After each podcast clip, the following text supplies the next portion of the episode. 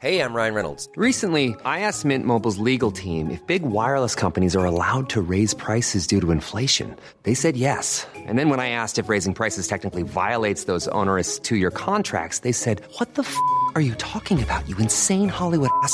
So to recap, we're cutting the price of Mint Unlimited from $30 a month to just $15 a month. Give it a try at mintmobile.com slash switch. $45 upfront for three months plus taxes and fees. Promo rate for new customers for limited time. Unlimited more than 40 gigabytes per month. Slows. Full terms at mintmobile.com.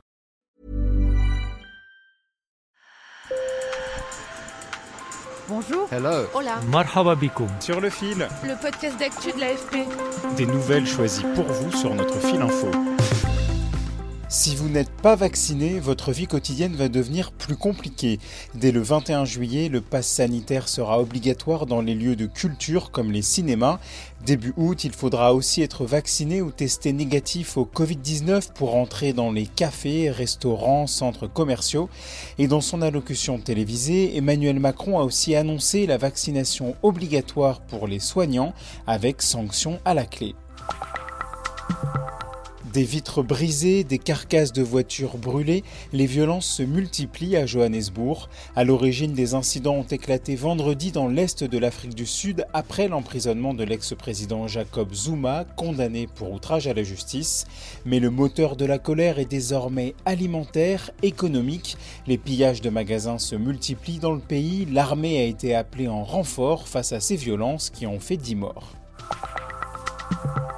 Les insultes racistes contre trois joueurs noirs de l'équipe anglaise de foot ont suscité des condamnations unanimes. Selon le Premier ministre Boris Johnson, leurs auteurs devraient avoir honte.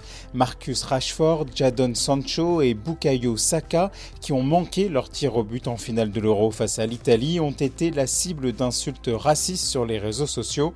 De leur côté, Twitter et Facebook ont promis de s'efforcer de supprimer ces commentaires. Avant notre prochain sujet, un petit message de l'équipe de Sur le fil.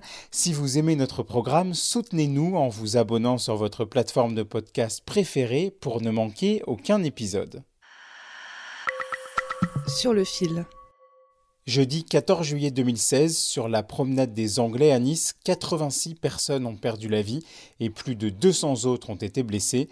Demain, la ville meurtrie va commémorer les 5 ans de cet attentat, un attentat qui a marqué un tournant dans la politique sécuritaire niçoise, Camille Kaufmann. Je me suis demandé ce qui concrètement avait changé pour les Niçois depuis 2016, pour leur sécurité, mais aussi pour leur liberté. Donc j'ai appelé le maire de Nice, pour qui la sécurité est centrale. Bonjour, je m'appelle Christian Estrosi. J'ai aussi appelé un juriste de la Quadrature du Net, une association qui lutte contre la censure et la surveillance. Bonjour, je suis Martin Drago, juriste à la Quadrature du Net. Il y a cinq ans, au moment de l'attentat, 1256 caméras surveillaient la ville. Aujourd'hui, on en compte près de 3500, avec en plus des bornes d'urgence qui permettent de joindre la police en cas de danger. Nous avons 149 bornes d'appel d'urgence. C'est euh, cette fameuse borne qui a permis de neutraliser le terroriste de l'attentat de la basilique Notre-Dame le 3 octobre dernier. Lors de cet attentat, trois personnes ont été assassinées et d'après le maire, cette attaque aurait pu être évitée avec la reconnaissance faciale combinée à l'accès aux fiches S. La logique de Christian Estrosi, elle est sans fin. C'est assez triste de voir qu'avant les attentats de Paris, on a un Christian Estrosi qui nous dit mais moi ça n'arrivera pas en France, j'ai une des villes les plus vidéosurveillées de France. Et puis malheureusement on a l'attentat du 14 juillet arrive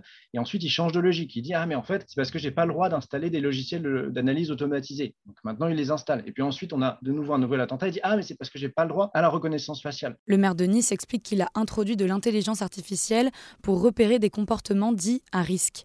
Une intrusion dans un parc la nuit et la police est immédiatement prévenue. Nous euh, avons mis des haut-parleurs à l'ensemble de nos caméras. Là, pour cet été, je suis même en train de faire installer des projecteurs qui ont la puissance de projecteurs qu'on trouve sur des terrains de foot pour euh, alerter dès qu'on voit un phénomène, un regroupement, avant que la police n'intervienne. Ça paraît presque normal qu'on soit surveillé dans la rue comme si toute la population était suspecte. Normalement, la logique de la police, c'est on soupçonne quelqu'un et donc on le surveille. Mais c'est pas tout le monde est surveillé au cas où il y en a un qui fait une action plus grave que les autres. Alors comment conjuguer liberté et sécurité? Réélu à près de 60% lors des municipales en 2020, Christian Estrosi répond sans ambiguïté. La liberté, vous la garantissez par la sécurité. Sur le fil revient jeudi. Bonne journée.